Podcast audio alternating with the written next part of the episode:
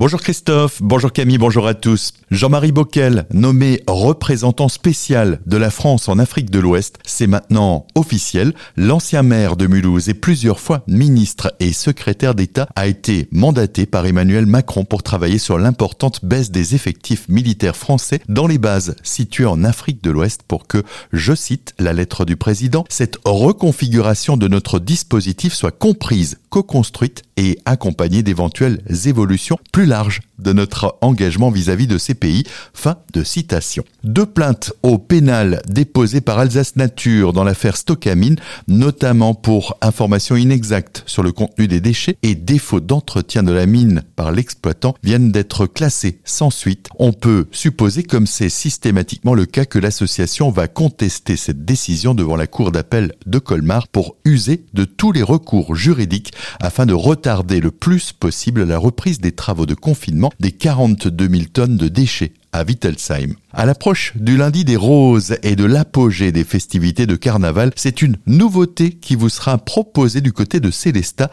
la semaine prochaine, le samedi 17 février. En plus de la salle des Tanzmatten, les matcheresses investiront aussi le centre-ville après la cavalcade nocturne. Pour la toute première fois, un bar éphémère sera proposé de 19h à 2h du matin dans le caveau Sainte-Barbe. On en parle avec Christophe Dury, le président des matcheresses. Il était au micro de Solène Martin. Cette année, on a décidé de faire une animation en ville. On va faire un bar éphémère avec ambiance carnavalesque euh, au caveau Sainte-Barbe qui va s'appeler le caveau des Machores. Plus le bal euh, au Tanzmatten euh, habituel avec l'orchestre Gin Fizz qui animera la soirée. Cette période carnavalesque se montre bien chargée pour l'association. En plus de Célesta, les Machores défileront aussi dans deux villes européennes. Nous allons défiler dans différentes villes. Nous allons défiler dans une grande ville à Mainz, le Rosenmontag, où il y a 500 000 spectateurs. C'est un très grand carnaval, euh, très reconnu en Allemagne. Et nous allons également défiler en Belgique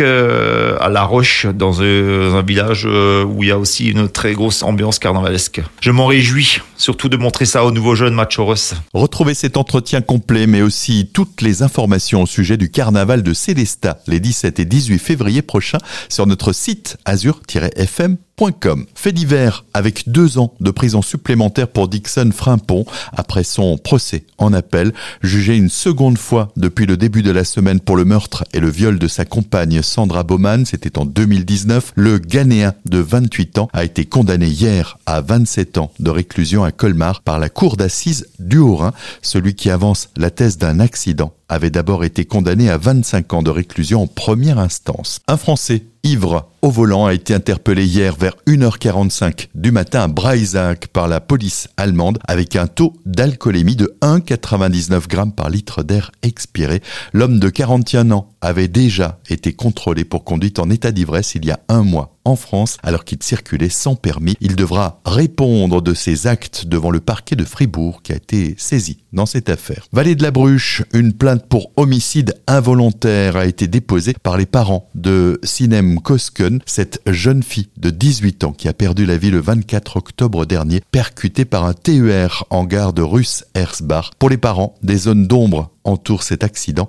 La jeune fille aurait franchi le passage à niveau à l'arrière du train dont elle était descendue alors qu'un autre train circulait en sens inverse à 90 km heure, une thèse que réfutent les parents d'autant plus que deux témoins relatent des versions divergentes. On termine à Agno avec la Société d'histoire et d'archéologie qui propose demain à 20h à l'Institut de formation en soins infirmiers sa deuxième conférence de l'année. Elle sera animée par Mathieu Michler, archéologue, et portera sur cette résine fossile qu'est l'ambre présente à la fois en Europe mais aussi dans les sépultures de la forêt de Agno.